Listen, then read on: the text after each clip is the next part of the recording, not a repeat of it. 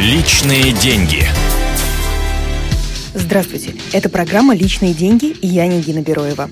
Сегодня мы выбираем банк, чтобы открыть вклад. Желание накопить у нас в крови. Кто-то заначку с получки откладывает, кто-то на черный день.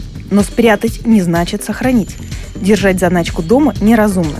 Во-первых, есть соблазн спустить все в ближайшем магазине. А во-вторых, деньги не вино, со временем их ценность не растет. Года за три инфляция обесценит ваши сбережения процентов на 15-20. Чтобы этого не произошло, как раз и нужен банк. Из всех способов инвестирования вклад самый надежный. Ваш доход не будет зависеть от котировок на фондовом рынке. Положил на год 100 тысяч рублей под 10%, в конце года получил 110 тысяч рублей.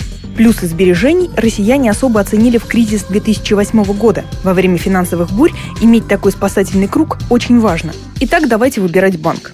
Его надо выбирать как семейного доктора, собирать рекомендации, проверять документы и обязательно иметь гарантию. Благо, что сейчас все банки, которые работают с гражданами, должны входить в систему страхования вкладов. И если банк лопнет, то вклад до 700 тысяч рублей вам вернут полностью. Специалисты советуют выбирать крупных игроков, например, банки из первой сотни самых крупных. Информацию о финансовых делах каждого банка можно посмотреть на сайте Центробанка России. Более понятные рейтинги составляют всевозможные ресурсы, например, банки.ру. Неплохо бы почитать отклики, которые клиенты банка оставляют в интернете.